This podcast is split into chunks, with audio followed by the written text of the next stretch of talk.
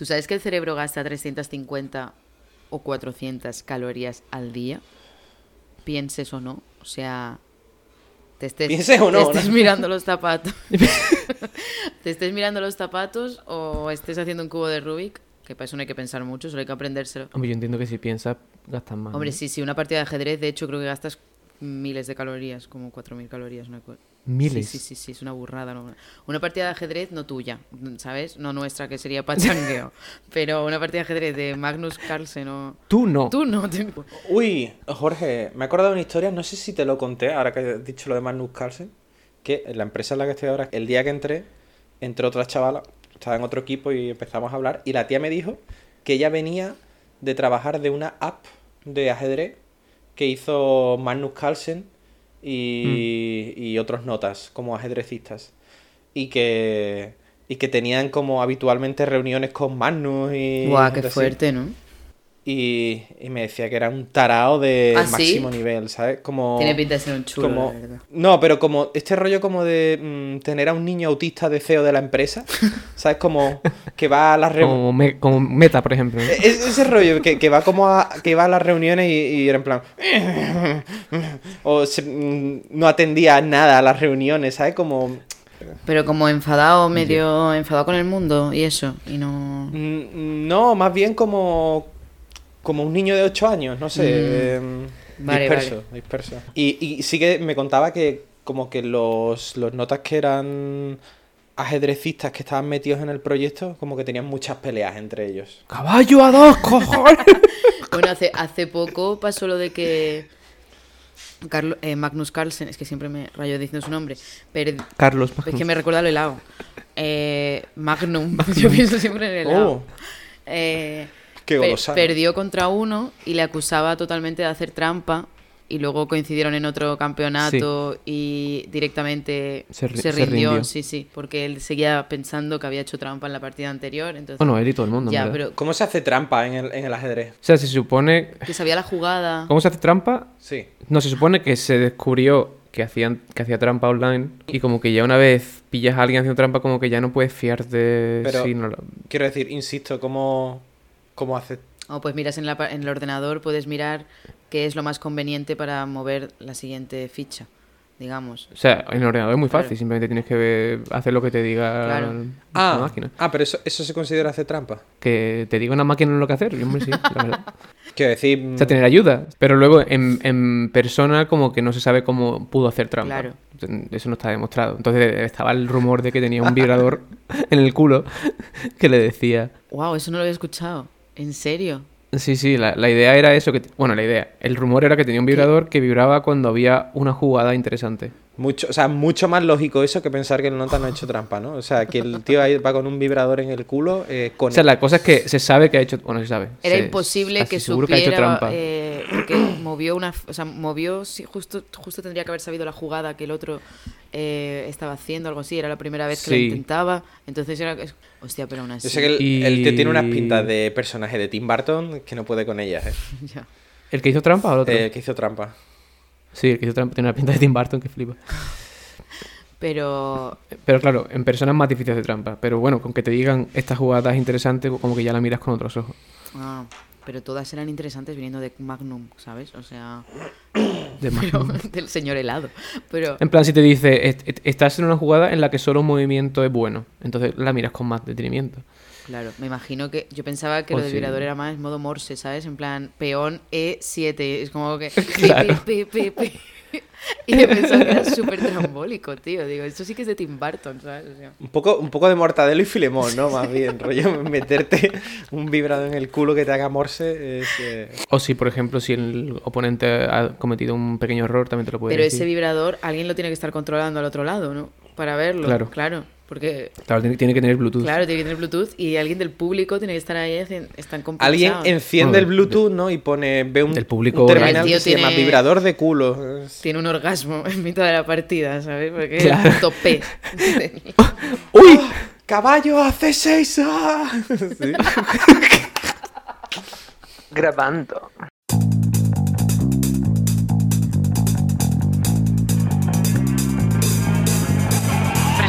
Saludos, podcast oyentes. Bienvenidos al capítulo 33 de Infamias para no dormir. Ese podcast que aspira a la elegancia de un Ferrero Rocher, pero no llega ni al del Moncherry. Ese bombón que te explota en la boca como si fuera un chupito de tequila de garrafón y lo único que te da cuando llegas a cereza medio manía que hay dentro son ganas de vomitar. del realismo visceral de su ser. Yo soy Vero y empiezo el año una vez más en la mejor compañía virtual. Ellos son esos amigos que igual no tienen palabras de consuelo en un momento difícil, pero no dudarían en entrar el mejor ron del Mercadona y emborracharse contigo un lunes por la tarde si la situación lo requiere. Quizás, como diría Shakira, no solo un Rolex, pero desde luego son la mejor versión de Casio. Ellos son... Uy, no lo tengo aquí acabado. Los Picasso, los Seat Panda, los Triceratops, eh, los más grandes, Jorge y Miguel. ¿Has visto los coches que he puesto? Los Picasso y los Seat Panda. Me gusta que has dicho dos modelos de coche y un dinosaurio. Busca el patrón, ¿sabes? Sí, claro. Patrón. Dinosaurio con dos cabezas, Coche, ¿no? Bicéfalo. coche, dinosaurio, avión. Potito en el LED. Encima quería decir Seat Ibiza, que era el bueno, de verdad, no el Seat Panda, me he liado. Pero bueno, el Seat Panda Pues es el de la raja de tu falda, así que siempre bien también. Mucho mejor el, el Ibiza, ¿vale? Claro, el Ibiza era el de los canis, ¿no? El... No sé, el Y yo, hermano, mira qué altavoz tengo en el maletero. Po, po, po, po, po, po, po. Po, po, po, po. Bueno, ¿cómo, El cani barroco. ¿cómo, cómo estáis? ¿Cómo habéis empezado el año? ¿Habéis tenido, ¿Tenéis ya propósitos descartados o todavía los mantenéis eh, en la lista? Yo me mantengo. ¿Mantienes? Yo, yo me mantengo. Me yo mantengo. mantengo. ¿En qué? Eh, tam- Fui poco ambicioso sí, este año también. dime tres propósitos. Tre- eh, tres. Tengo dos. bueno, pues dime Yo dos. también. Yo que- dime, dime. Pues pocos son. No, ten- Pues me mal con la ambición, ¿eh? no tomar, no tomar chocolate ni chucherías hasta marzo. Ah, en plan vale, detox. todo muy Vale. Detox, pero solo de chocolate Ya, y caramelo. Es decir, que, me- que si quiero un, porte- un postrechito me lo puedo tomar. Pero tanto Pero- tomabas tú, yo pensaba que tú eras un tío sano. Pero el chocolate como que a veces entro en la rutina de tomarme un chocolatito después Con de el comer y ya cafelito, como que no mm. puedo Bueno, decirle que no. Es verdad que de las últimas veces que nos hemos visto, Jorge, en la misma tarde fuiste dos veces por chucherías. Sí. De verdad. Que de- no te desbloquea recuerdos. Y siempre esto? me pido siempre me pido un arroz con leche. Es verdad que te pides Es verdad. postrecitos. Yo lo de las chucherías, me regalaron chucherías eh, por el cagatío, de hecho. Y, tío, me desbloqueó muchísimos recuerdos de cuando tenía solo 20 céntimos para cumplir mis anhelos. Y compraba cuatro lenguas. Cuatro lenguas, en plan No, diversificando. no, realmente ¿eh? no. Es que es verdad que luego me lo he pensado. Compraba una lengua, una fresita, un- una calavera. ¿Os acordáis de esas? Las llaves, Uh. que eran muy ácidas. Buah, es que me encantaban todas esas mierdas. Yo soy muy de ácido y de regaliz. Regaliz De también. regaliz. Que por cierto, con la inflación, no sé si ahora. O sea, Vale. las chuches ahora son carísimas, creo.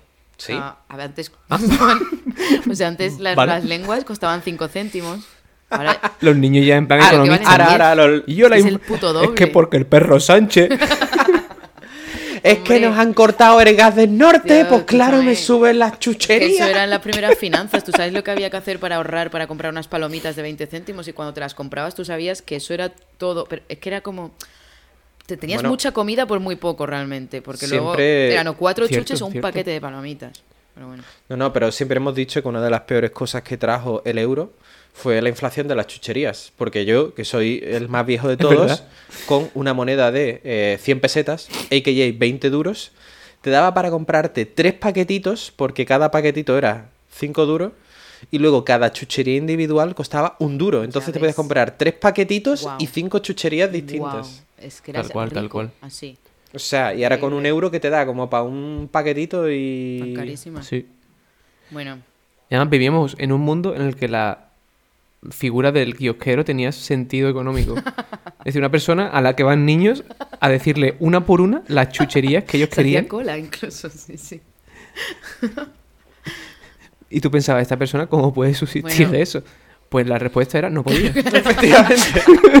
Sí, sí. Pero había muchos kioscos realmente antes por. Había muchísimos, sobre todo en Fuengirola. Sí, y la cala también. había Estaba lleno.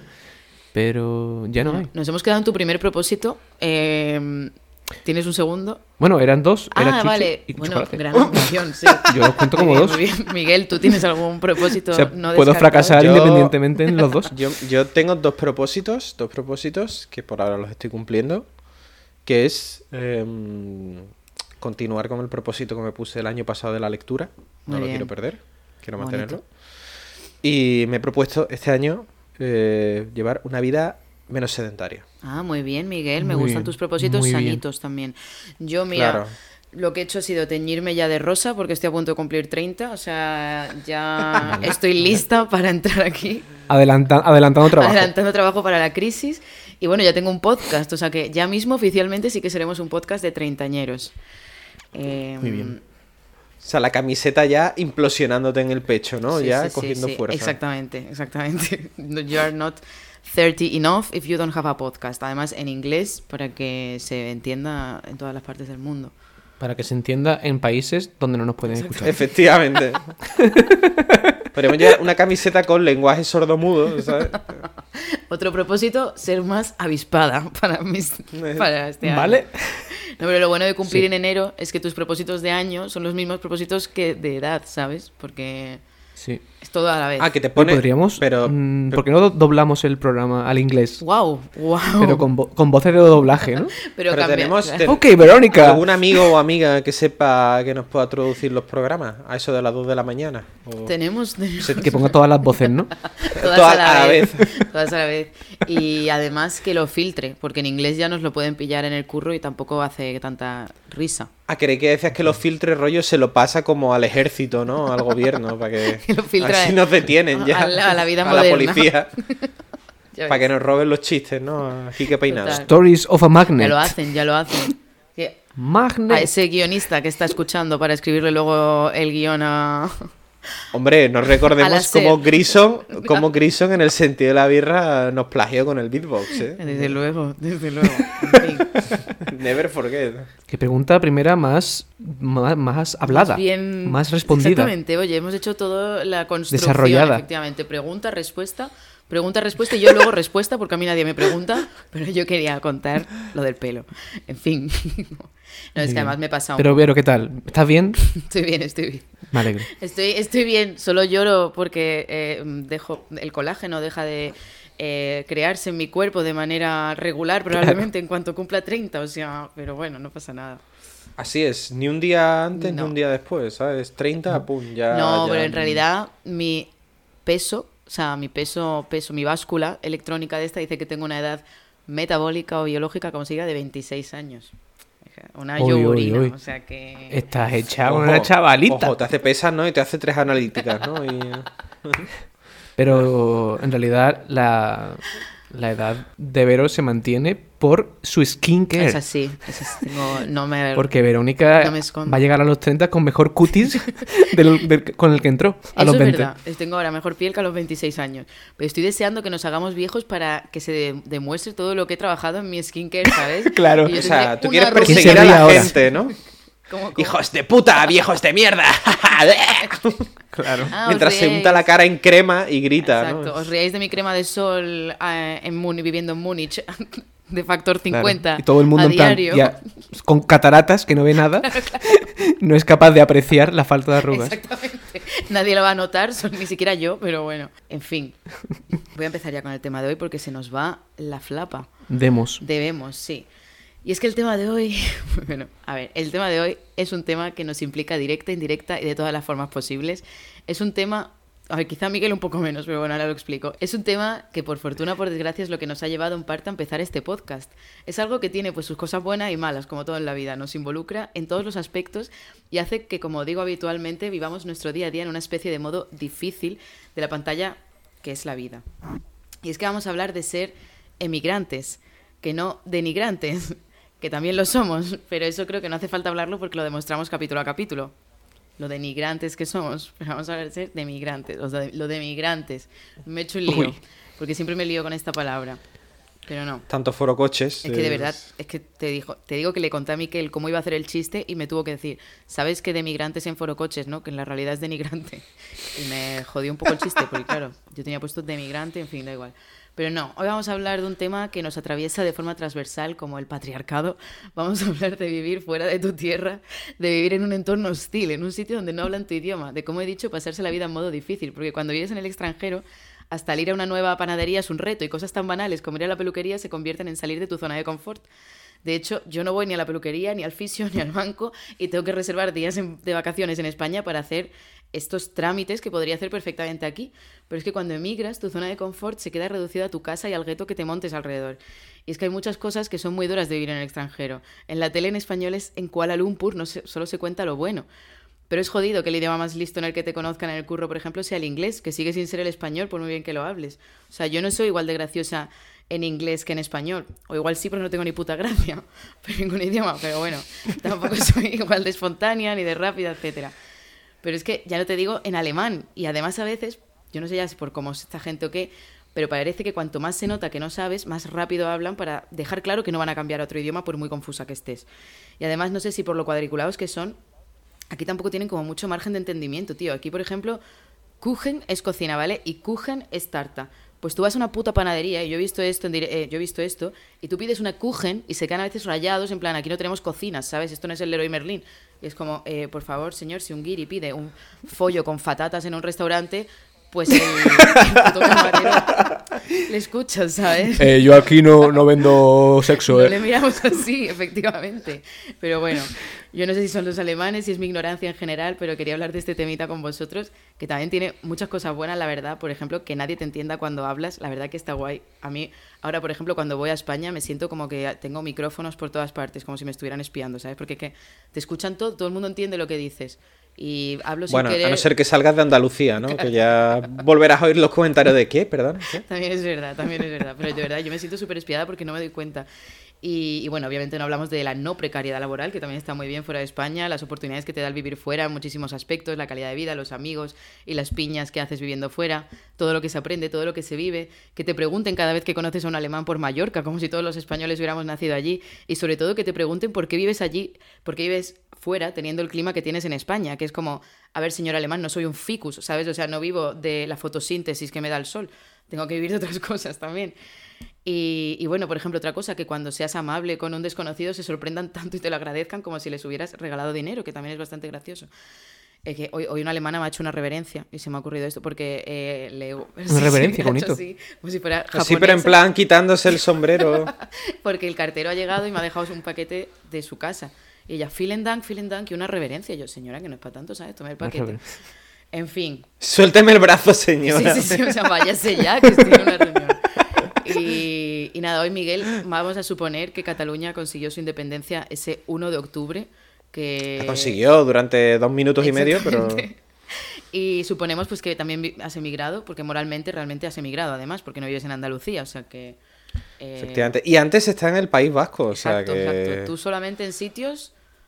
muy- Calentitos. Muy fuera de España, sí, exacto. Fuera de España, pero no mucho, ¿no? Claro, claro. En fin, bueno, Jorge, ¿cuánto tiempo llevas siendo migrante tú? Ya. Demasiado. Ya la cuenta es larga. No, llevo.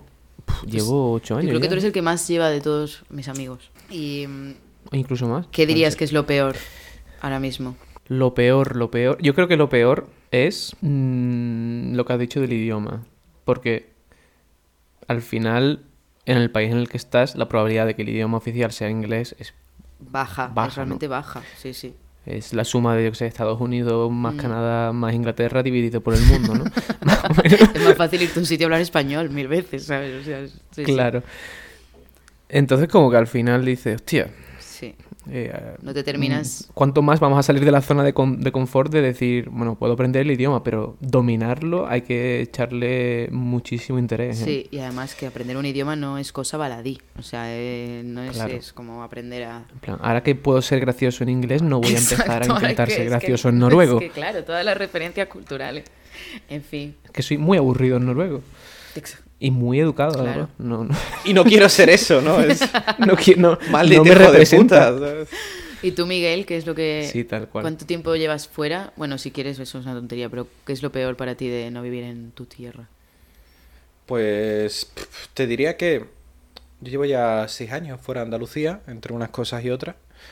Y yo creo mm, que lo que más echo de menos de vivir en Andalucía es un poco la cultura de la improvisación de la gente. Ah, El, el que la gente, no sé, por lo menos en mis días en Andalucía era muy fácil quedar con la gente y el concepto de ir a tomarte algo mm, se llevaba mucho. Y en los sitios en los que vivo fuera, eh, como que es muy difícil esa cultura de salir a tomar Ya. algo con los colegas, a echar un ratillo, ¿sabes? Que no En sea... general, la espontaneidad es verdad que yo creo que nosotros somos. Pero más- quizás también está relacionado un poco con la edad, ¿no? Pues sí. Quizás cuando estabas en Andalucía aún no estabas trabajando.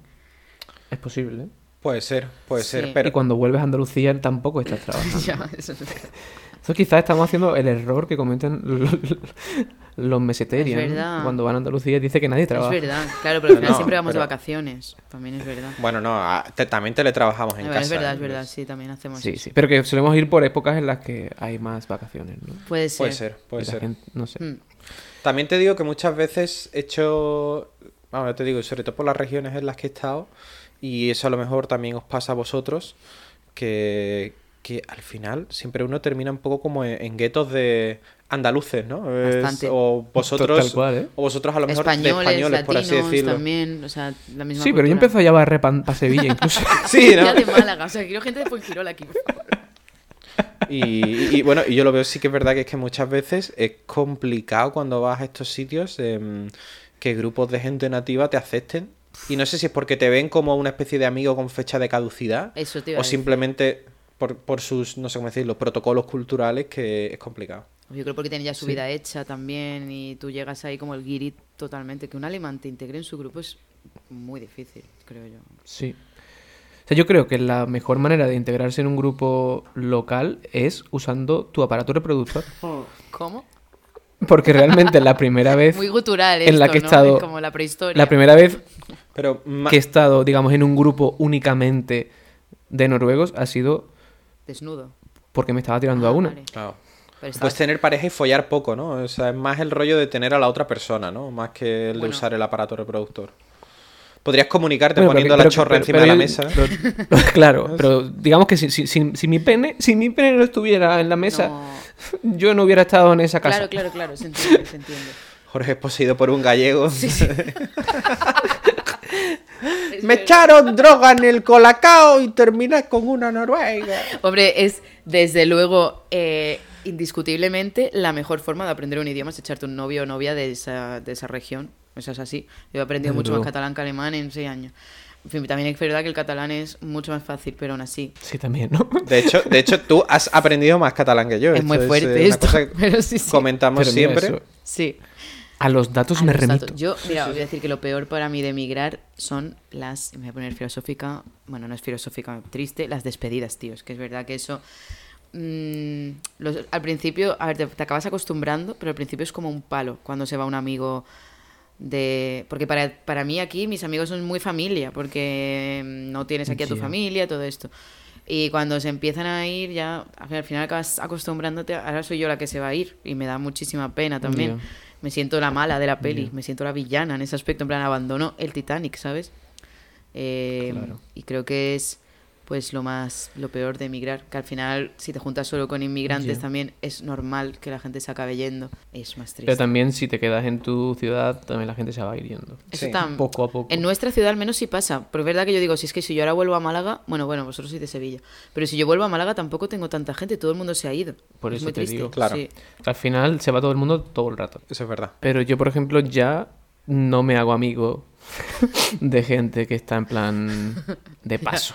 ya te lo empiezas a pensar Yo quiero un contrato. Yo el contrato, factura de la luz, Respo- ver cuánto estás pagando y ya empezamos a ver la posibilidad. responsabilidad afectiva por favor o sea no te hagas amigo mío si te claro. vas Muy- a ir muy al Tito mes de la ¿no? ciudad totalmente Sin contrato no hay garantía. Sin garantía no hay contrato. Tifaca. Sí que se puede aprender muchísimo de Sí, Tito en sí, sí. y de la mala, la, de la No, mala pero, también. claro. Tengo un trato, lo mío Estudiantes, gato. no. Claro, de estudiantes es un error, desde luego. Erasmus tampoco. Contratos también, también te digo porque son no. muy pequeños para nosotros, ¿no? Nosotros a tener un amigo ahora de un Yo he conocido Bueno, gente de hay 20 años. Estudiando másteres hasta los Bueno, eso 30 y sí, tal. Claro, claro. No, sí, yo siempre sí. recordaré que cuando yo estaba de Erasmus, eh, un compañero de promoción del Erasmus en Italia era Íñigo, concursante del primer Gran Hermano. ¿Qué? Y era un tío que en ese, aquel entonces tenía treinta y pocos años. No No, he contado nunca esto. No, increíble. Pues sí, pues sí. Yo tenía Íñigo, eh, que era. Es que no recuerdo el apellido, pero es eh, Íñigo de Gran Hermano, que uno, la primera edición en España, que era un tío que se hizo famoso, porque hay un vídeo, lo podéis mirar en YouTube, que es el nota tirado en el suelo, eh, como si estuviera apaleado, con la escoba y el recogedor, barriendo el suelo, tirado por el suelo, porque el nota tenía fama de ser muy vago y muy guarro. Sí, sí, incluso me suena. Pues no era tan guarro estaba Sí. limpiando. claro, claro. Tan guarro no sería. ¿eh? El tío se indignaba mucho porque él comentaba que había escrito como un libro con sus memorias o una cosa así, que le había publicado un libro, porque creo que era periodista, no sé, había, había publicado un libro. Y que la facultad, que el- donde él estaba ya estudiando, que no se lo tomaban en serio. Y él te decía que yo he escrito un libro.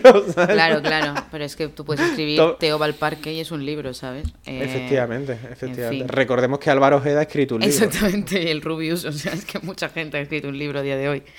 Eh, Vosotros tenéis el síndrome del inmigrante, el de no te sientes ya en ningún sitio completamente al 100% en casa, rollo, ahora por ejemplo vais a España, bueno, vuelvo a decir España, es que claro, Miguel está ahí en ese terreno de nadie.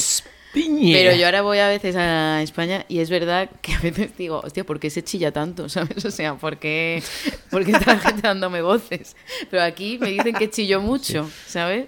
Y como que en ese aspecto, pues es. Ya. eh, no te sientes en ningún sitio como que sea tuyo al 100%. Además, tú ves a gente que suda más que tú, ¿no? Bueno, que bueno, eso también bueno. es una cosa que te agrada, ¿no? Es, eh, Eso sí me gusta en España, claro, no soy la única persona con sudor, con mm, glándulas sudoríparas, que aquí sí. Claro. Pero bueno, Muy cierto, ¿eh? sí. O sea, El, el gen. genario. No, pero, pero es verdad que cuando llego a España suelo tener unos primeros días de, de, de, de shock cultural en mi propia casa, ¿eh? En plan... ¿Qué? Lo primero que siempre no- noto al llegar, normalmente vuelo a Málaga y, y al salir del aeropuerto lo primero que noto siempre es cómo huele a tabaco. Hostia, En plan, es verdad, pues. el olor a tabaco del aeropuerto de Málaga es maravilloso, todos los taxistas fumando. Y la basura por la calle. y luego también, es ¿no? el olor de la basura, eh, cómo la gente se grita. Me, me gusta que el olor de la basura sea en plan cuando llegas a tu casa, ¿sabes? Tus padres con diógenes viviendo en la inmundicia. ¿No os pasa, chicos? No, quiero busco empatía, por favor. Eh, O sea, en parte la temperatura, ¿no? También, que no... Porque aquí en Noruega tenemos la, la- la basura esta que es un congelador, ¿sabes? claro, como, uy, acabo de pensar... Claro, claro, acabo de pensar en el accidente de los Andes, no sé por qué, porque claro, como les pasó allí, el frío permitía tener los cadáveres, en fin, esto da igual. Es que el otro día vi... Sí que... A ver, es que no olían, ¿no? Inodoros. Es que otro día escuché lo de Jordi Wild y me pareció muy interesante. Que hablaba de comerse... No, fue un superviviente de los Andes. Y nada, lo recomiendo bastante ese podcast, la verdad. A pesar de estar Jordi Wild en él. De hecho, lo compara con Jesús Quintero. Al tío le dice, me, me estás recordando a Jesús Quintero. Pues ya no lo escucho, ¿eh? Y él dice que es un honor. Bueno, todavía le falta un puntito sórdido a Jordi, yo creo, ¿no? Y, Sí, bastante. y dejar de ir al Le falta gimnasio. fula- le falta Le fular. falta ser menos... ¡Eh, fular! Fular, 100%. Le falta ser menos Troy McClure, ¿sabes? A Jordi y dejar de hablar como si estuviera vendiendo Duff. O sea, es que como muy... Es que me gusta demasiado mi voz. No sé ya. En fin. Entonces tenéis un gueto español andaluz vosotros. ¿Consideráis que estáis enguetados? Miguel, tú que no has hablado casi. Claro. Yo, Claro. yo sí, yo sí. Además, yo tengo enguetado. Yo estoy enguetado. Yo diría que aquí el. eh, me, me- me tiro a la piscina, pero yo diría que a lo mejor el 80 o 90% de mis amigos, por unas razones u otras, son de. Iba a decir de nacionalidad andaluza. De, de- de- de proveniencia andaluza. Bueno, es que uno tira para casa. Sí. O sea, yo tengo mi gueto, lo tengo ahí. Tengo mi capacidad para desfogar. Mm. Y luego más allá, pues también tengo otra gente. Pero el gueto andaluz es necesario. Es que es necesario. a partir de ahí se empieza a Sí. sumar. Se empieza a construir tu es, vida. es necesario un gueto, yo no diría andaluz ya, que también, pero de hablar tu propio idioma, tío. O sea, a mí me vale, a mí me vale toda Sudamérica, o sea, toda Hispanoamérica y todo, no, no sé. Eh, pero Claro. sí. Eh, Un grupo de gente con la que poder quejarte del país en el que estás. Aunque en el fondo todo el mundo está ahí por elección propia. ya. que, de hecho, hablando de eso, si volvierais al pasado, ¿le diríais a vuestro yo del pasado que no se fuera? No. No, ni- definitivamente no. Yo, yo- Vamos, me puedo volver en cualquier Ya, también, momento. No te- repito, no estoy secuestrado. Ayuda, ayuda. A, ver, a lo mejor le diría, ve a otros sitios. Mm, Pero, pero yo no sé, no me arrepiento en retrospectiva de, de, ah, de haberme mudado. Al final, por lo que decíamos, más que nada por la mejora en las condiciones claro. socioeconómicas. Sí, sí, sí. Eh, bueno, yo definitivamente no también. Eh, yo no sabía ni que, que ni que era la Oktoberfest antes de venir aquí. O sea, este regalo que me ha dado la vida. Pero bueno. Eh, y que os sorprendió para bien. Por ejemplo, a mí me sorprendió mucho el clima en verano aquí, la verdad. Porque cuando te dicen que te vas de España, muchas veces piensas que es todo el tiempo, todo el tiempo lluvia, oscuridad y, y no es tampoco así. Aquí en verano te puedes ir al río, te puedes ir al lago, te bañas, hacen treinta y pico grados. Porque ahora yo que sé si por el cambio climático qué, pero eso yo lo, a mí me, me ha sorprendido mucho para bien. ¿Vosotros? Yo creo que una cosa que te, te viene un poco de bonus aquí es que la gente es muy Eso agradable. es guay. Que no son sosos, que son, gente agradable, pero muy educados. Mm. Más que eso, sí eso, ¿no? gente- Es el... Sí, uno se puede esperar que son gente muy Mm. distante y para nada. Son gente muy, muy, muy campechana. Amable, aquí la amable y gente. simpática. Pegándole un Sí, tiro en la cabeza al también- hermano, ¿no? sí. Es- Pues eso es guay. Yo echo, lo- yo echo mucho de menos la amabilidad de la gente genuina, la verdad. Sí, sí. O sea, de hecho, la gente es mucho más, más agradable que en España, ¿eh? Pues yo una de las cosas que creo que me han sorprendido para bien y pf, no sé, y si analizo a lo mejor las causas, pues imagino que será un poco por igual, ¿no? Por las condiciones económicas de la gente, pero sí cuando he salido fuera me gusta que la gente está abierta como a hacer planes más diversos que en Andalucía. Ah, mira. Y, o sea, en Andalucía siempre mis colegas pues serían para hacer cosas muy de eh, bareteo o a lo mejor ir a algún museo, alguna actividad, pero siempre como muy dentro de la ciudad. Y cuando me he ido fuera, sí que la gente le gusta mucho de ir a excursiones por el campo y cosas así. Y, y también los veo como que hacen más cosas, tío. Como que todo el mundo está en... Es más activo, o sea que al final. Sí, como que están metidos en 200 actividades y claro, entiendo que pase haber hecho, yo qué sé, karate, waterpolo y yo- Claro. claro. composición de poesía, pues, pues te lo tienes que poder permitir. Pero ya, bueno, ya también eh, que nosotros estamos tomando la siesta mientras ellos hacen cosas normalmente. O sea que Claro. claro. es así.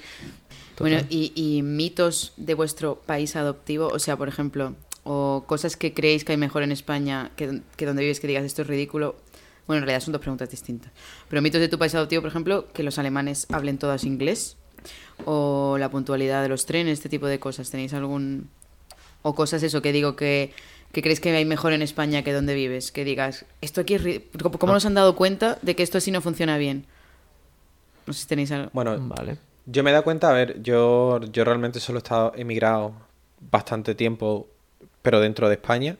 Y una cosa que me ha sorprendido mucho es que siempre a los andaluces se nos pone el estereotipo de que hablamos mal. Mm. Y en otras regiones de España, en este caso País Vasco y Cataluña, la gente habla de puta pena. ¿eh? Tienen, o sea, tienen se unas meten... pifias increíbles. Sí, sí, sí, porque entiendo que o porque son inflexiones de la región, Claro. como pasa en el, en el norte, o porque son en Cataluña la gente confunde muchas palabras Muchísimo. y muchísimas. Y como, ¿qué, qué decía? ¿Qué escuchaba el otro día? Eh, por ejemplo, en mi, en mi conjugación. Y por ejemplo, en el, en el portal de mi edificio escuchaba la. hablan de la obertura de la puerta.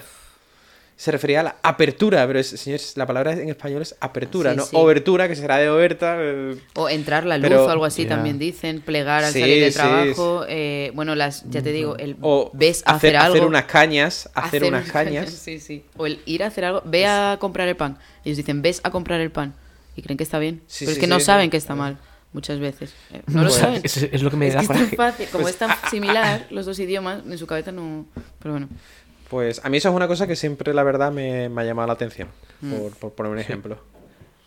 A mí, el servicio de atención al cliente así, que es, en España funciona como casi todo el día, todos los Sí. días. Y aquí en Noruega, por ejemplo, eh, a las 4 ya no puedes llamar a ah, ya está lado. todo, ya se van a su casa, bueno, al Sí. menos no disimulan que trabajan, la verdad. Eh, a mí, tío, la, la forma de medir las habitaciones en los pisos, no sé si allí en Noruega también es rara, pero aquí como... Y ahora que me voy a mudar a, a otro país que también se mide en... eh, raro, en vez de, por ejemplo, una, una casa con dos habitaciones, ¿Cuántos caballos con dos en la casa? habitaciones y un salón, ponen que son tres habitaciones y medio, o algo así. Y cada Ah, uno tiene también su propio no. criterio. Claro, porque el salón lo consideran otra habitación y luego medio lo consideran cocina y baño.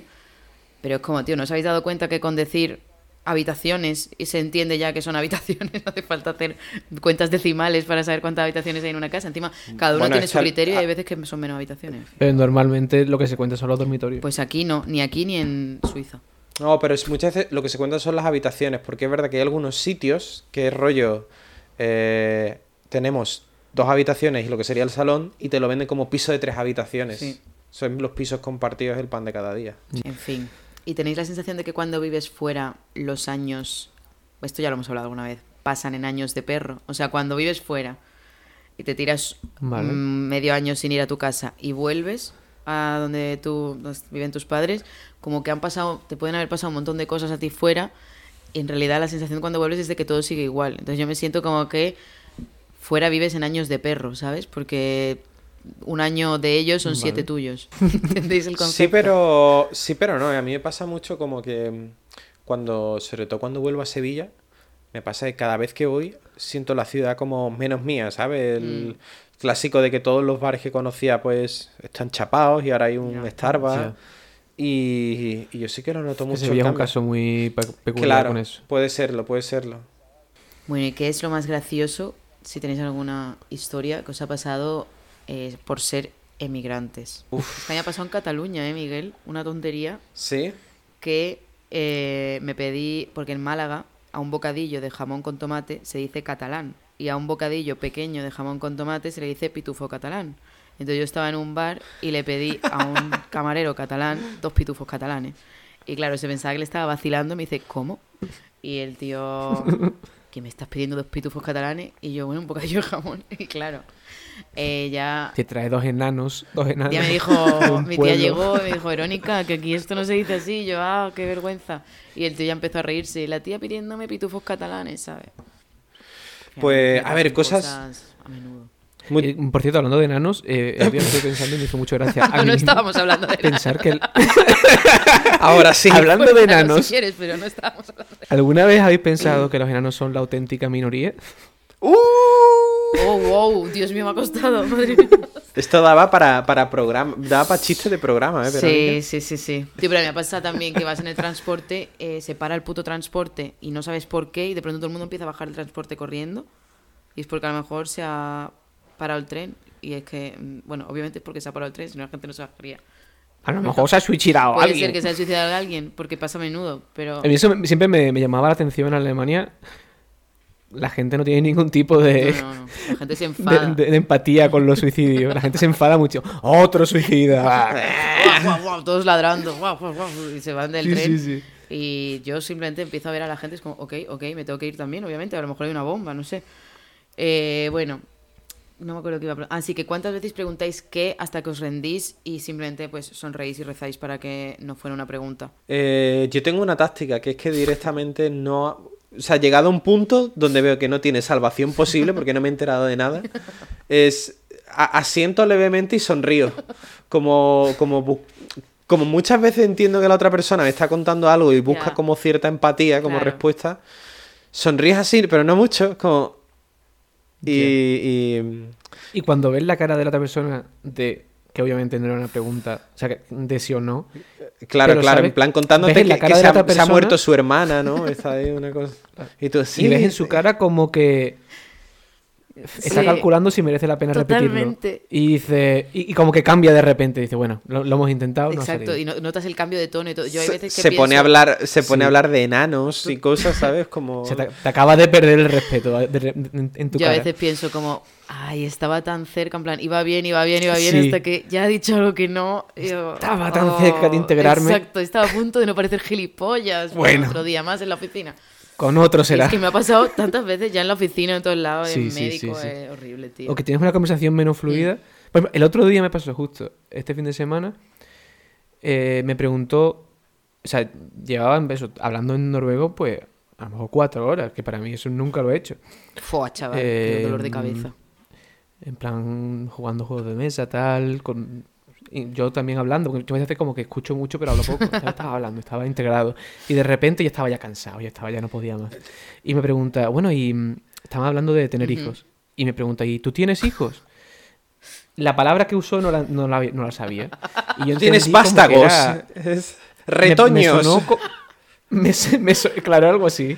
Y me sonó como a sobrino. Ah, claro. Y dije, sí, sí, claro, varios.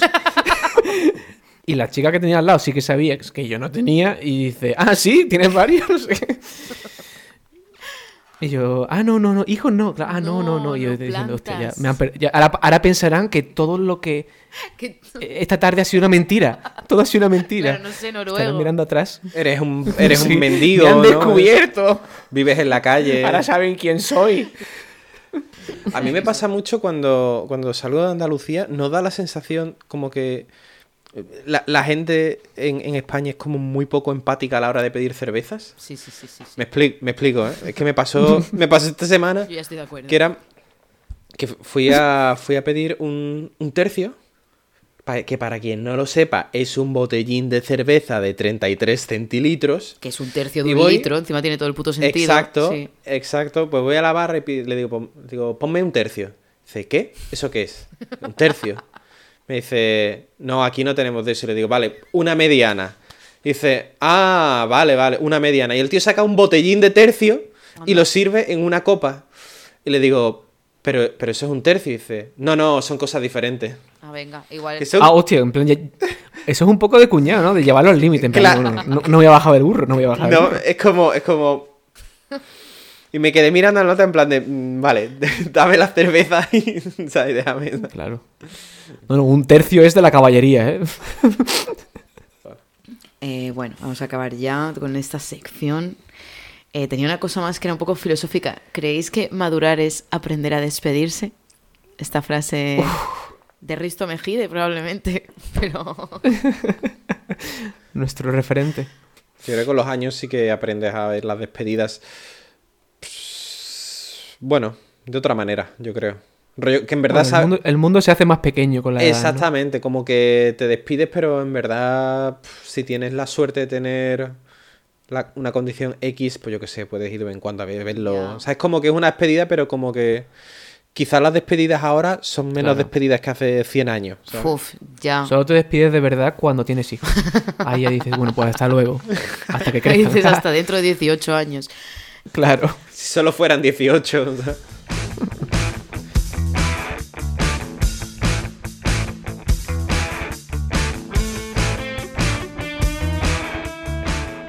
Eh, pues para empezar bien el año, vamos hoy con un clásico y no hablo de un Madrid-Barça.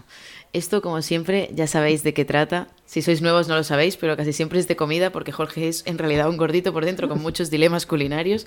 Pero en realidad lo que de verdad tenemos que hacer aquí... no golosinas! es verdad, hasta sus propósitos de año nuevo. Es que Jorge nos saque lo peor de nosotros, como si de un capítulo de buenismo bien se tratase.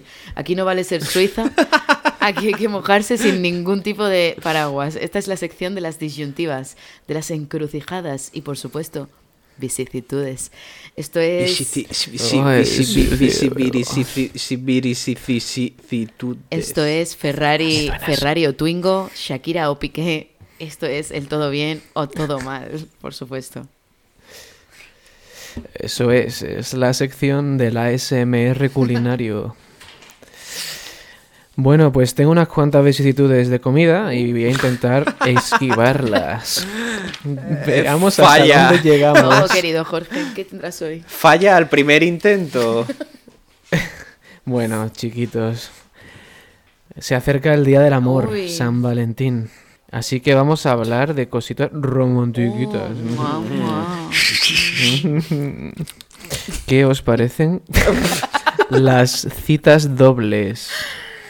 Venga, empiezo yo. Vale. Venga, yo, mm, yo voy a decir que todo bien. Y es que, aunque las citas dobles como tal sean un rollo, muchas veces cuando, cuando tú, por ejemplo, vas a salir a cenar por ahí con tu pareja, si la tienes, pues claro, tu pareja quiere quedar con alguien, con una amiga suya o con un amigo. Y a ti a lo mejor esa persona no te cae tan bien.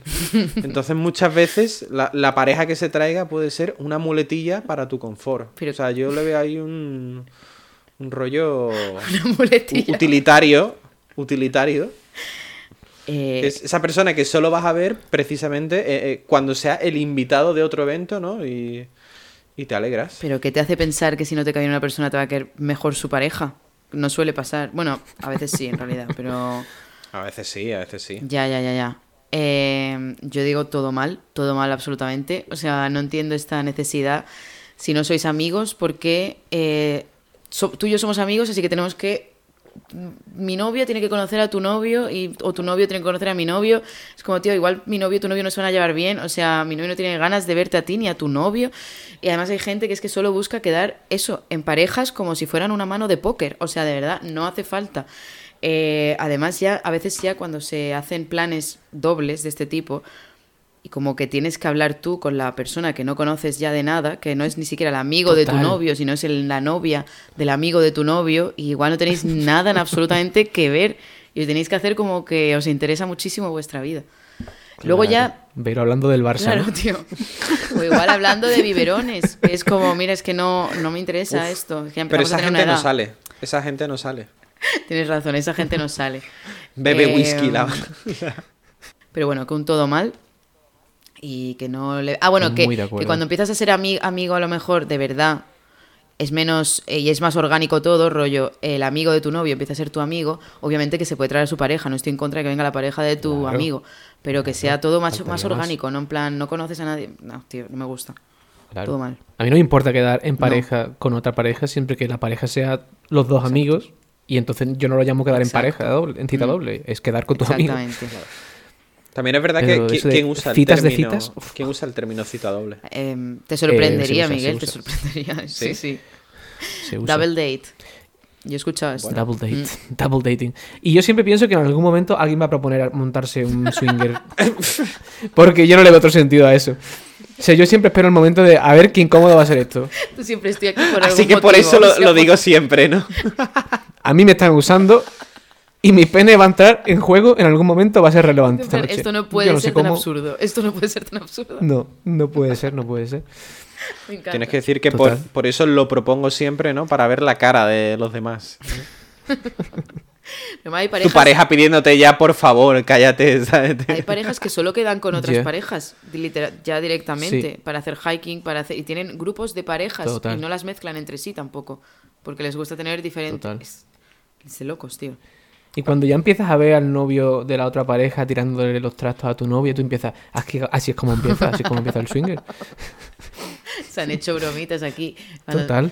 Te puede caer también una pareja que te cascarrillos, que se andan como, como muy de escenas de matrimonio, que ahí empieza a ser incluso incómodo. Pero Total, además, total. en verdad es gracioso porque te miras con tu pareja con complicidad, en plan de luego en casa tenemos que hablar, ¿sabes? Ah, a mí, en este Sí, tipo de, sí, de cenas o de comidas o lo que sea, me gusta cuando el- la, la otra persona, la que es la, la pareja, cuando tú eres el acompañante y, y el otro acompañante en algún momento hace como... Plus one. Claro, claro, hace como algún comentario como buscando tu complicidad. ¡Eh, porque con esta no! jaja", Claro. Y, y tú, Total. co- como cuando te preguntan algo y en vez de decir que sonríes levemente y asientes, ¿sabes? Como... Sí. Total. Bueno. Vamos con más temitas del corazoncito.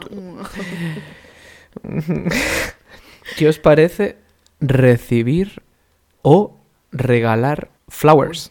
Bueno, yo es que si no se come, todo mal. Eh, no que sepa que quiero unas flores. O sea, ahora si no A es de que comida, cuidar- mal A mí también. cuidar no se me da bien. La verdad, a mí me gusta que me cuiden. Esto es una de las mayores mentiras del patriarcado que nos han hecho eh, tragar, que es que no necesitamos a nadie que nos cuide. Eso es mentira, no es broma.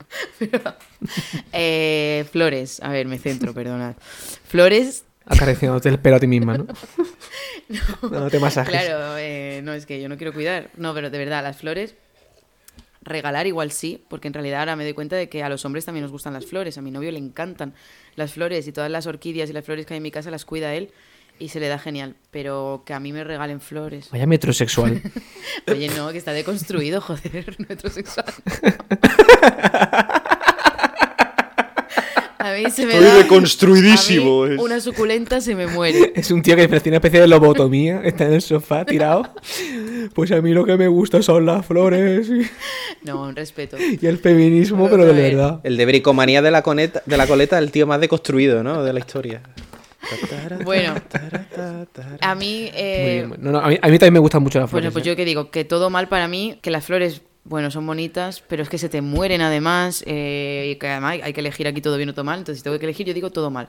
Prefiero una caja de Kinder bueno que unas flores. Yo voy a decir que todo mal, pero porque pensando en el concepto de regalar flores, Mm, claro, las flores es un poco rollo, ¿no? Porque a los dos días, la- bueno, las tienes que poner en agua, ¿no? Y se te van a chuchurrir. Estaría guay que la gente regalara macetas. Toma, te, te- Para te regalo un poto. Eh, Por San Valentín te regalo un poto, excelente. un cactus. Me parece excelente. O sea, que por lo menos implique como más compromiso, ¿sabes? Y Mm. es, es una, es Sí, una sí, sí, sí. metáfora de, nuestra relación. A mí regalar plantas me parece de los mejores regalos. Sí, No falla. Sí, sí, sí. depende de la planta. Siempre en, O sea, en una fiesta de inauguración de piso, siempre Total. tienes que pedir que la gente te lleve una planta. tal cual. Pero te pueden llevar Me ahí una un, excelente. una aloe vera gigante de estos que no sepas ni dónde meter, ¿sabes? Bueno, tú, tú eso ya. bueno, ya- bueno, si se te va a morir bueno. igual, ¿sabes? Ya. Pero. Ya cabrá, ya cabrá por algún lado. Pero Miguel, no tengas miedo de que se marchiten, porque madurar es saber Madurar es aprender a despedirse. Gran frase. Ah, no, no, sí, yo, yo soy el primero que se le olvida regalar las plantas. Yo mato toda la vegetación. No, no, en mi hablando de casa. las flores. Ah, bueno, porque, porque para ti las plantas son como las flores, ¿no? Que te las regalan y las dejas ahí hasta que se mueran. Claro, claro, en plan, las dejas en lo alto de la mesa, ¿no? ¿Cuándo fue que me regalaron flores? Ah, no, que yo tenía una jarra de cerveza enorme y mis compañeras de piso Vaya. las cogieron, la cogieron para poner unas flores. Y yo, y era mi única jarra de cerveza, no, la única jarra que tenía donde podía beber Weissbier. Enorme no era, era de Weissbier. Bueno, pues vale, me la cogen para flores, que yo pensé, eh, ¿y qué hago con las flores? ¿Me las como? No. Pues eso, no sé. De nuevo, de nuevo. Podías haber hecho el, el trasplante, ¿no? A, Ya. a un vaso normal. como, A un vaso de ellas. ¿En qué momento A, a su taza del café. estáis haciendo el sacrilegio de usar una jarra de cerveza para unas flores? En fin, a- un ron legendario también mejor que unas flores para mí. Perdón por esto. Mejor que... A mí me gusta mm, los dos. Me gusta regalar y me gusta recibir flores. ¿Qué pasa? Te reviento. Te reviento con mi corazón blandito. Vale, ¿Qué vale. pasa, pibita? Otro chico deconstruido tenemos por aquí. Eh, chati. Muy bien. Sí, sí. Eh, bueno, y ahora os pongo en situación eh, de nuevo con la cita doble, por ejemplo. No tiene por qué ser, pero bueno, vamos a seguir con la cita doble. Y ahora, el ¿qué se va a hacer en esa cita? Juegos de mesa. ¿Qué os parece quedar para jugar a juegos de mesa? Tengo opiniones muy contradictorias, ¿eh? Esta me, me- me cuesta, ¿eh? Venga, voy a decir que todo bien, porque, bueno, depende mucho, yo creo, del juego de mesa. O sea, yo he- jugado con amigos al parchís y, y me Hombre, parece Javier. como la experiencia más cercana al suicidio eh, que... No se puede llamar juego de mesa, ni juego ni mesa eso, vamos. ya. Qué cosa No, no, tal vez... Guay, ¿eh? mm, sé, Pero, pero bueno, yo qué sé, si los colegas pues lo montan lo típico, ¿no? Con las cervecitas, un juego guapo, se lo curran, pues sí que puedes echar un buen rato.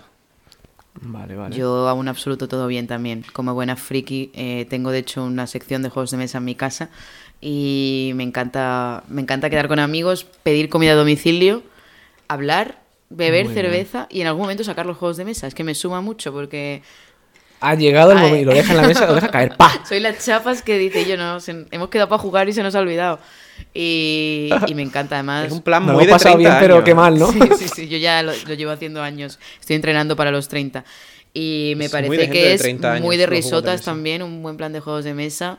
Y bueno, también está el típico que siempre se pica mucho, que eso también, jugando a los juegos de mesa, ves la personalidad de verdad de la peña, ¿eh? Porque Tal cual, tal yo soy cual. la borracha, que me acaba dando igual probablemente, pero hay gente que se enfada. Y, y bueno, dejando a un lado juegos tan excitantes como el Parchiso la Oca, que eso, pues después de la taquicardia de esos juegos no puedo más, pero es ironía, obviamente, esos juegos es que... Ya. Eh, a ver, yo tengo también como Miguel, es complicado. O sea, yo en verdad me lo suelo pasar bien. Y por lo general me gusta quedar para jugar a juegos de mesa. Me parece un plan de invierno, de invierno, agradable. plan, sí. Siempre que no sea Catán. ¡Uah! Lo iba a Hasta- decir, lo iba a decir, me cago en Hasta Dios. la puta polla de ese juego. Sobrevaloradísimo, totalmente de acuerdo. Ya está bien de No, jugar a Además Catán. que no tiene tanta que es- estrategia. Es que es una mierda. Es un juego para romper amistades y ya está, es no hay más. muy ludópata, no tiene tío, más objetivo. es como a ver qué número toca y si me toca una madera. Es la puta Sí. ruleta rusa. Si tienes mala suerte, te pasas la tarde ya a la mierda la tarde, Sí. ya no haces nada esa tarde, es mala suerte Solo todo el miras, tiempo. Ya. Porque empezaste mal. Mm, Juego de mierda, ya está, se acabó el Catán. Además- Hay juegos divertidos. ¿No, ¿No da un poco de coraje cuando tenéis como grupos de amigos que, que le- están deseando quedar para jugar a ese juego? Que Ya. puede ser el Catán o el primo del Catán y tú pensando, es, que, es que es una mierda de juego, Mm. tío. Tienes como más cosas en casa, por Tal favor, cual, ayúdame. Ya, total. A ver. si- Y luego, cuando quedo a jugar juegos de mesa, mm, aunque me lo esté pasando bien, estamos todas ahí en un, un ambiente distendido, bebiendo, jugando, y de repente se me cruza por la cabeza como un rayo el pensamiento de... "Ef, Qué, bajo hemos caído, ¿no? Este- como, es como, me lo estoy pasando bien y está todo bien, pero, pero ¿por qué? es como que... Y luego vuelvo, ¿no? Vuelvo y me lo sigo pasando bien, pero como que, uff, tengo un momento de... Como de demasiado... Como que soy demasiado consciente de la realidad en ese momento. necesitado repente, Jorge- para- Ya. En medio de la partida empieza a gritar y a, y a convulsionar y, y luego vuelve, ¿no? Ya está todo bien, todo bien. Sí, seguimos. ¿Me, toca? ¿Me toca tirar el dado? Hostia, ya es que depende del el momento. Es verdad que hay, hay veces que no toca sacar los juegos de mesa, hay veces que estás súper guay hablando con tus amigos y no hace falta... Sí. Para, y, y está el típico cortarrollos que saca el puto Dixit. Como Verónica. ¿sabes? No, a ver, es que no. Es que me he pasado yo...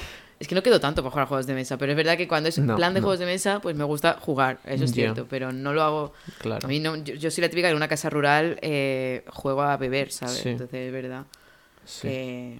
Una cosa que dice que mm, en relación a lo que dijiste de mm, vivir en el extranjero, en Noruega son incapaces de quedar sin un plan. Es decir, no son capaces de quedar y, y ya está, para echar el rato. Entonces, si quedan es pues para jugar juegos de mesa o para hacer tal actividad. No quedan y Ya, ya, punto. ya. Para ellos eso no tiene sentido. Y cuando quedan a jugar juegos de mesa es como que hay muchos juegos de mesa a los que jugar, como que se convierten en tareas. Ah, qué agobio. Y yo cuando veo la pila de juegos de mesa a los que vamos a tener que jugar, como que me abruma. Claro. En plan, ya está bien. Totalmente, y ahora saca este, el Exploding Kittens, el Exploding Kitten, no sé qué, sí. No podemos hablar. Ya. Además, cuando... Me gustaría como que Sí, hackearas el sistema de los noruegos y les dijeras así como, bueno, vamos a quedar para mirarnos de manera mm, dubitativa y vagabundear por las calles sin un plan establecido, ¿no? Y, Que se vuelvan locos. y ya les, pa- y les parece ya una súper buena idea. Ya, ya, ya. claro. Planazo. Es que es verdad que hay gente que... Eso, que, que en el momento de estar hablando, pues no, no se lo pasan tan bien. Pero a nosotros sí nos gusta, por eso tenemos un podcast. Es verdad, tío. Hay gente que es que quiere el momento juego de mesa. En fin, iba a decir una cosita nada más con lo del Catán y, la, y relacionándolo con lo de la double date que estabas diciendo. Se podría, podrías empezar a meter, eh, en vez de yo te cambio dos maderas por un ladrillo, dices un besito en la oreja. Así como empieza. Claro, y así empieza. Así empieza, así y acabas empieza. por un así una felación en condiciones y, y un buen swing, como dices. Bueno, ¿qué pasa? Te sea- compro dos ovejas, eh, trigo y me la chupas, ¿no? Pues yo creo que si lo miramos, seguro que en Barcelona hay un local de Catán Swinger Hostia, donde sí, tío. van Catán swing. Catán Swinger, o sea, Cogiendo la carta misteriosa, ¿no? con un antifaz Hostia, jugando. Prohibido. Es que es el juego de los ludópatas. Yo, yo siempre me imagino que el momento en el que empieza el momento swinger es cuando de repente alguien le pone la mano en el muslo a alguien. Y se ¿no? equivoca. Hostia, de hecho, Y como- y- pero la deja, la deja puesta, la deja puesta. de hecho, a un exnovio mío le pasó que le puso la mano, pero se la puso a él. ¿sabes? Estábamos quedando con un amigo suyo y su novia. Y le puso la mano en el muslo, pero era su amigo. Y claro, le dijo como, ¿qué haces? ¿Qué haces? Lo que tú quieras. ¿Quieres dos barros? Eh, ¿Tienes más, Jorge? No, no, hasta aquí hemos llegado con todo bien, todo mal de hoy. Las vicisitudes han concluido.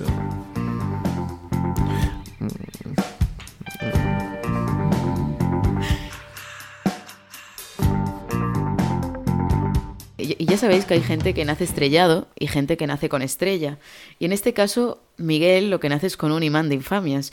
Y cual efecto mariposa, que ya sabéis que en Japón aletea y hace que llueva en Nueva York, la decisión de Miguel de salir de casa y sentarse en un bar normal hace que un personaje, probablemente ebrio en la otra parte de tu ciudad, sienta un impulso sobrehumano para acercarse a ese mismo bar en el que está él, a esa misma mesa, sin saber muy bien ni por qué ni cómo lo está haciendo. Y esto es, como no, historias de un imán de infamias y, como no, contada por Miguel Estepa. Claro que sí, claro que sí. Hoy el... me gusta el enfatizar el claro que sí. O sea, totalmente enloquecido ya, como dándole la... Vaya Miguel Noguera, ¿eh? Claro Total. que sí, claro que sí, Pues-. Bueno, pues esta es la historia de un señor. eh, No, hoy, hoy por variar, el... me, me gusta mucho la intro, pero estaba pensando que no tiene nada que ver con la historia. Ya, es verdad, para pero es que me acordé de la Que- historia que de Fuengirola para que ese señor no paraba de acercarse a nuestra mesa cual imán. Ostras, tú, cierto, cierto. Es verdad, es verdad, pues lo podríamos contar también. rápidamente. si quieres. Pequeños, pequeño resumen. Pequeño ¿no? resumen. Bueno, pues nada, historia rápida. El, el imán de Miguel enviando señales, pero como con el GPS a 5 metros de Vimos el distancia. imán Claro, actuar claro, en claro. directo eh, totalmente. Totalmente, totalmente. Pues nada, eh, estábamos reunidos gratamente en Fuengirola eh, estas navidades y estábamos en la terraza de un bar. Y, y de repente miramos y había como un señor vestido como con un traje. Imaginaos el aspecto de las películas de los años 70, el personaje del limpiabotas.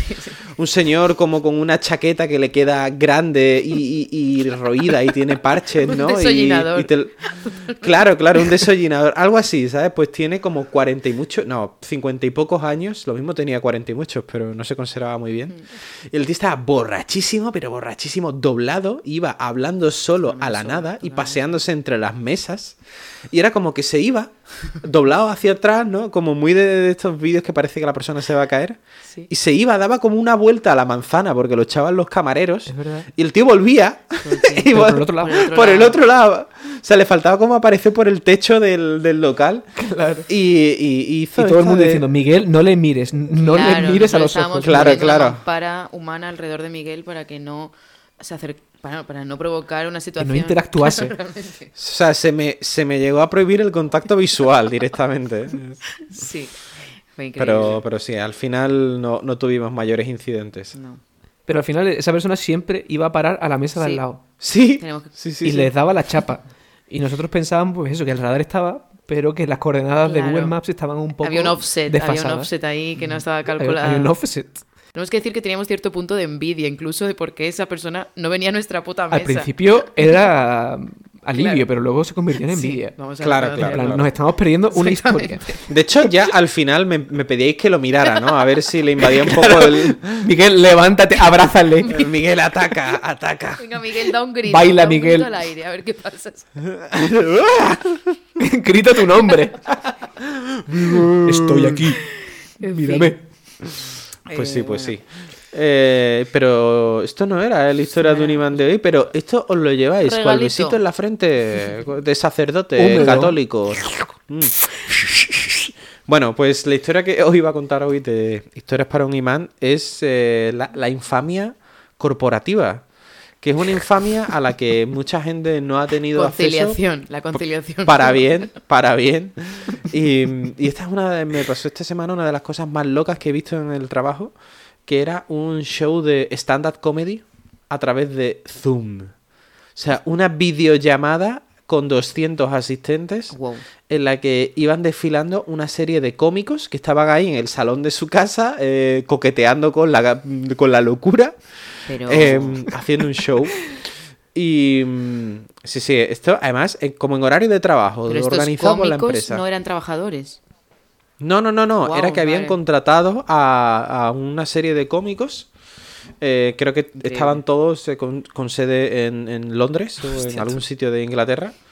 Y, o sea, para que veáis el nivel, claro, si lo pensáis es muy raro, porque en una llamada esta grupal, pues la gente se mutea, eh, se quitan la cámara. Claro. y era, y era el, el primer, el presentador, yo pensaba que era el primer cómico, pero era simplemente el presentador como pidiendo a la gente, por favor, activaros el Reíros. micro, po- podéis aplaudir, poner comentarios, o sea, es como rollo me- mendigando ya, mendigando un poco la, la- la- el público. La. Pero activarse el micro es muy peligroso, ¿no? Claro, claro. 200 personas. y riendo. Ahí solo se escucha ruido, ¿no? Da igual, el- yo, creo, yo creo que el señor era consciente de lo que se venía. Pero qué desastre. Y, y- y, de hecho, eh, el presentador es el cómico que más gracia me hizo. Que dijo un chiste de. Decía, claro, porque yo antes era un oficinista como vosotros. Y mi jefe me dijo, no te tienes que vestir como el trabajo que quieras ser, sino como a lo que quieres aspirar. Así que un día fui vestido a la oficina de cazafantasmas. Muy de, soy tu Este pro- era- muy de ser tu propio jefe también esta persona. ¿eh? Pero este, Sí, ¿no? este era, este era el- como el nivel de la comedia, ¿no? Sí, sí, sí. Y, y además, Altísimo, ¿no? además, claro, es que era un poco como ver la muerte en directo de un show porque tú veías en todo momento el número de espectadores que había, la- de participantes en la videollamada. Claro.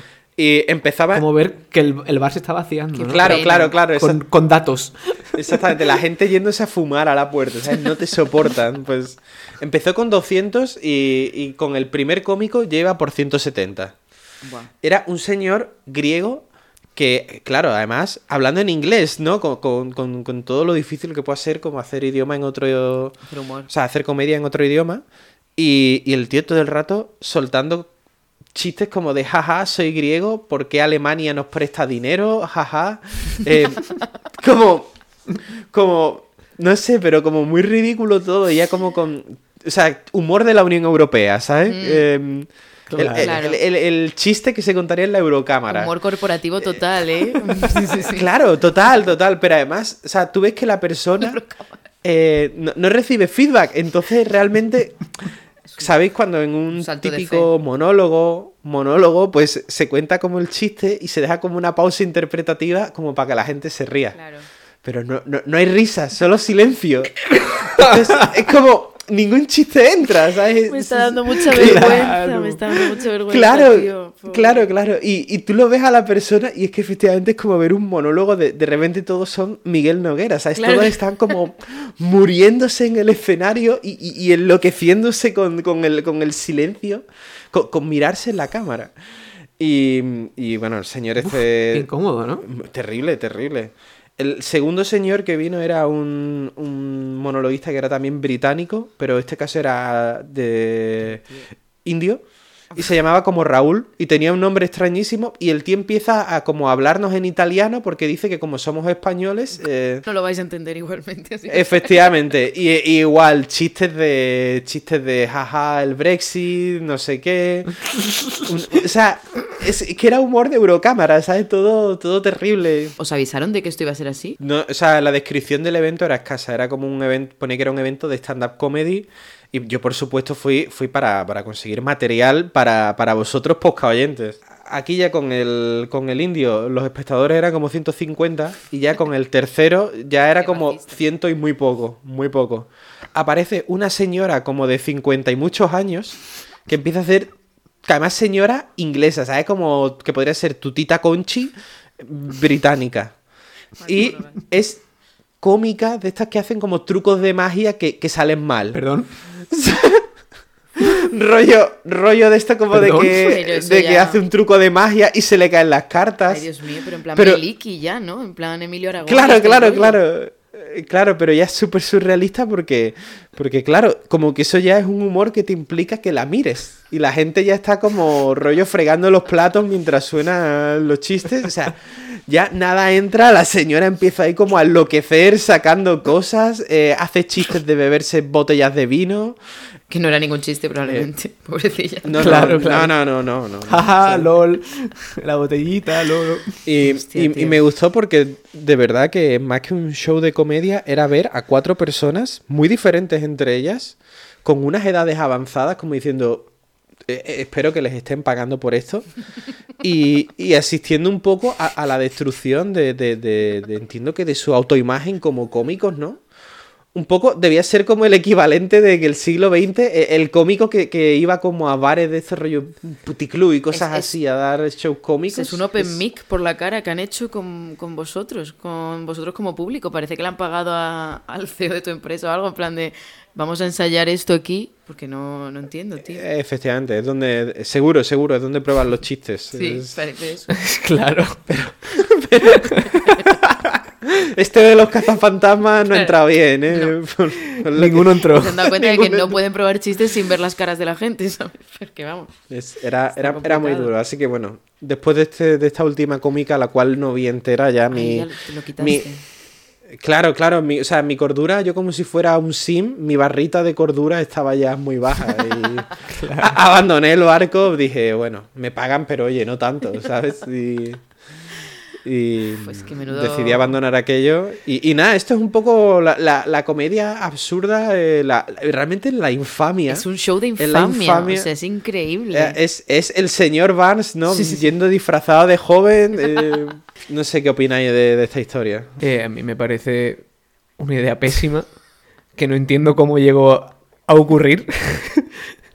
es decir, primero, el primer filtro debería haber sido la empresa. Claro. O sea, la empresa no debería haber hecho Claro. eso. Pero el siguiente filtro deberían haber sido los cómicos mismos. Porque aceptaron, ¿no? Podrían haber puesto un show como de chat roulette, ¿sabes? Y que te pareciera ahí gente extraña enseñando el pito y hubiera sido mejor. ¿Qué ¿no? canción quieres que te qué canción quieres que te toque?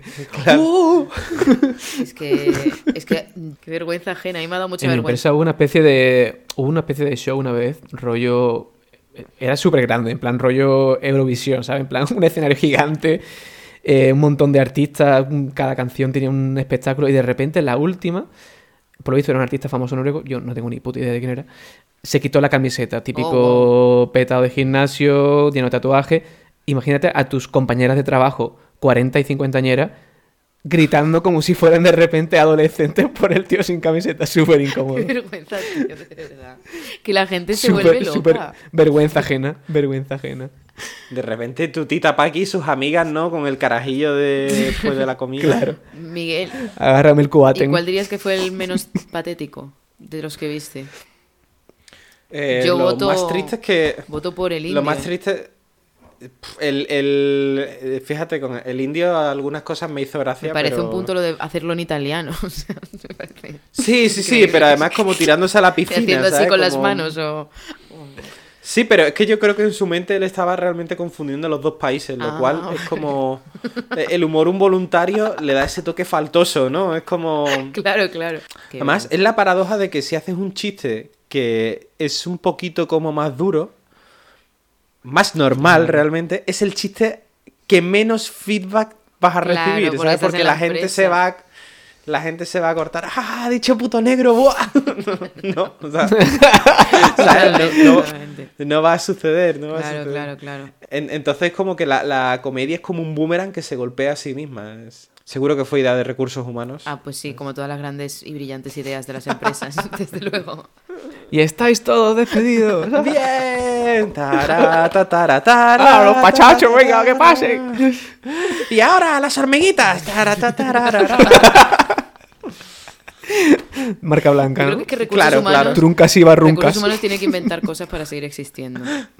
Solo podía ocurrir en la empresa en la que esté. Miguel. o sea, por en algunos sitios ahí. De nuevo, el imán de infamias, pero esta vez versión laboral. Em, Afectando al que sea que él tuviera claro, la idea. tuvimos el pijama day en tu anterior, en- con tu anterior empleador. Y ahora haces el show de stand-up. No pasa nada. Pijama Day. Hostia, qué gracia me hizo. Es que eso es increíble. Pues como diría Risto Mejide, madurar es aprender a despedirse. Así que hasta aquí una vez más, poca oyentes. Esto ha sido Infamias para no dormir. Esperemos que os haya gustado, entretenido o igual que os hayamos dado pena o vergüenza ajena como estos cómicos. Pero en resumen que os hayamos evocado algún tipo de sentimiento, preferiblemente gracioso y no de, y no de pena. Eh, mucho ánimo si eres un emigrante y echas de menos el español o tu gente. Y mucho ánimo si estás en España también, porque probablemente estás en la mierda laboralmente hablando. Así que nada. eh, mucho. Es broma, es broma todo esto, es broma. Mucho amor. Jaja, comedia. comedia. Eh, mucho amor blandito para todos. Y humor blandito también.